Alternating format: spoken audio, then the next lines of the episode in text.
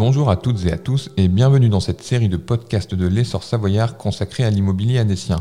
Aujourd'hui, place au deuxième épisode dont l'objectif sera de définir les grandes caractéristiques du marché de l'immobilier à Annecy. Pour ce faire, nous accueillons Florentès, directeur de l'agence Nestine d'Annecy Nord et grand connaisseur du sujet. Florentès, bonjour. Bonjour Jean-Baptiste. Alors première question, toute simple mais aussi très vaste. Quelles sont dans les grandes lignes les caractéristiques du marché de l'immobilier à Annecy? Bah, Tout d'abord, le marché national euh, de l'immobilier dans, sa globalité étendue, euh, avec le post-effet Covid. Et en particularité, effectivement, sur le bassin annécien, euh, le marché est encore plus tendu par rapport à la, zone d'attractivité. D'accord.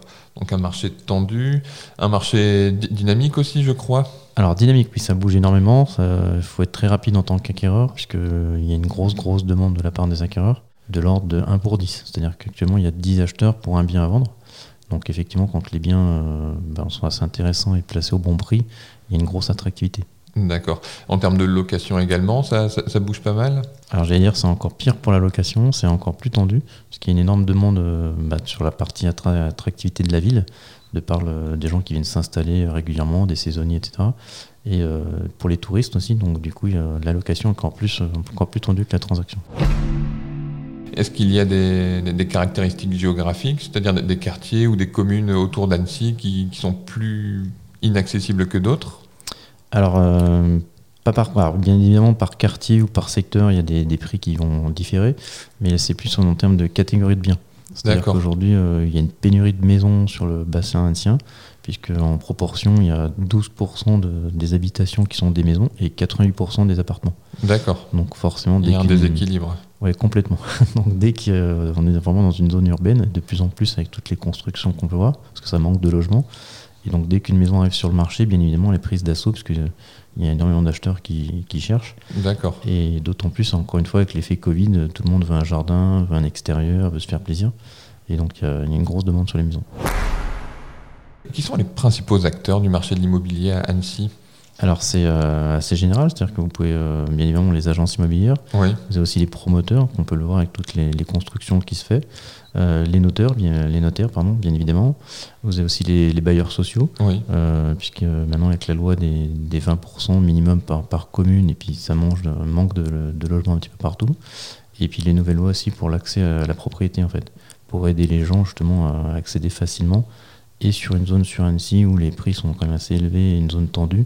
Mais il y a beaucoup de, programmes neufs par rapport à ça. D'accord, ça marche, y compris chez les bailleurs sociaux alors Oui, tout à fait. On entend souvent dire que les prix de l'immobilier à Annecy sont parmi les, les plus chers de France. Est-ce que c'est vrai? Est-ce que c'est une idée reçue? Et si c'est vrai, comment l'expliquer? Euh, non, pas du tout, c'est euh, véridique. C'est véridique. Alors, euh, selon les sources sur, lesquelles on va, on va aller piocher, on est entre la deuxième et la cinquième place immobilière nationale. Derrière Lyon, Bordeaux, Nice ou Paris. D'accord. mais effectivement, c'est on, est assez cher. On, est dans le haut du panier. Et comment ça s'explique par la, rareté de, de l'offre dont vous parliez tout à l'heure? Oui, alors en fait, c'est l'attractivité de la ville euh, ou de la région elle-même, puisque euh, si vous allez en Ardèche ou dans le, dans le Gers, sans dénigrer ces régions, bien évidemment, dont je suis à l'origine en plus, mais c'est plus parce qu'il y a une grosse saisonnalité euh, par rapport au tourisme. Ouais. Et puis Annecy, il faut le dire, c'est quand même une, place quand même assez sympa pour vivre. Donc il y, a tout ce qu'il faut, il y a la montagne, il y a, y a, le lac. Après, il y a une grosse économie en Haute-Savoie donc euh, attractivité professionnelle, parce qu'il y a de l'emploi, et euh, la proximité de la Suisse. Oui, c'est ce que j'allais dire. On imagine que la, proximité de Genève fait que tout ça, ça tire les, prix de l'immobilier vers le haut. Bah, en fait, c'est l'immobilier, c'est mathématique, c'est une question d'offre et de demande. Donc là, aujourd'hui, comme les salaires sont un peu plus hauts par rapport au niveau national, on au niveau national, on est plus sur 18 400 euros euh, net par personne annuel. Sur Annecy, on est entre 22 et 26 000 euros. D'accord, on parle du salaire médian, du salaire moyen Du salaire moyen d'un Français. Ça marche. Donc on est sur une zone, on est 20, 30, 40% supérieur à la moyenne nationale, donc forcément euh, l'immobilier suit. Et euh, de par l'attractivité et le manque de logement, euh, les deux facteurs combinés font que à un moment les prix peuvent que s'enflammer. Est-ce qu'on peut considérer qu'Annecy est une bulle immobilière ou on n'en est pas encore là? Alors c'est compliqué, on n'a pas vraiment de boule de cristal. hein, quand, en 2006, personne ne pouvait prévoir le crack de 2008.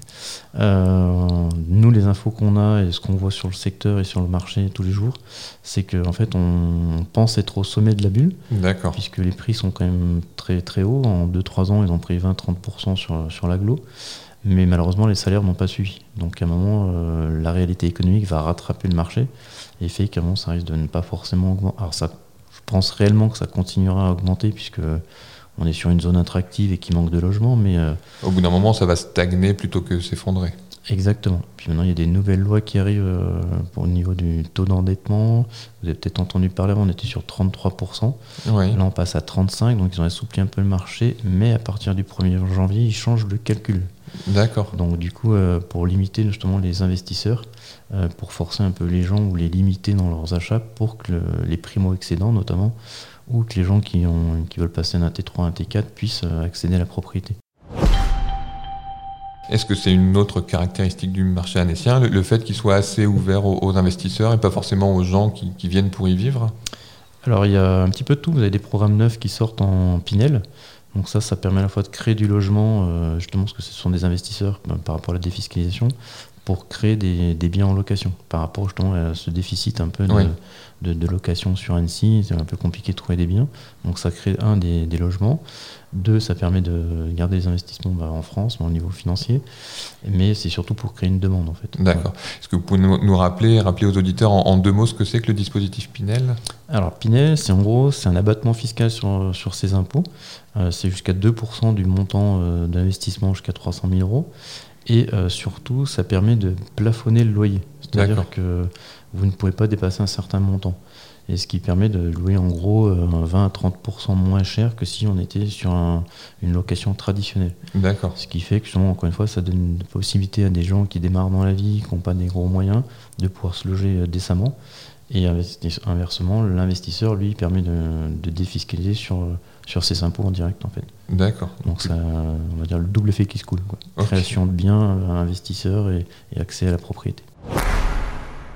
On en parlait tout à l'heure, la, la dynamique du marché annécien, l'année dernière, les cinq dernières années, les dix, dix dernières années, on est plutôt sur une, sur une hausse des prix et sur euh, Oui. un, un accroissement de l'offre, même si c'est enfin un accroissement lent de l'offre, mais euh, un accroissement quand même. Ben, L'offre entre 2015 et 2019, là on, on a des statistiques un peu chez Nesten par rapport à notre, notre réseau national, c'est 15% d'accroissement de la- de l'agglomération en termes de volume d'habitation. D'accord, de- donc on a eu 15% de logements en plus sur les euh, deux dernières années. euh, les quatre dernières. Les quatre dernières Ouais. années, pardon. oui. Exactement, tout à fait.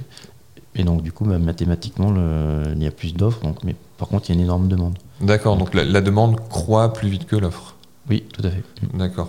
Donc, euh, ouais, la dynamique, elle est clairement à la hausse euh, sur la, la dernière décennie, même sur les derniers. euh, Voilà, Ouais. là on entend régulièrement parler de 20% ou 30% des prix de- au mètre carré, ou des biens, euh, ou des plus-values, quand il y a des, des reventes. Mais c'est un peu compliqué, puisque sur une maison, euh, comme il y a une pénurie de maisons, ça peut être beaucoup plus. Oui. Mais sur des petits logements euh, T2, T3 qui sont beaucoup plus répandus, euh, ça peut être un peu moins.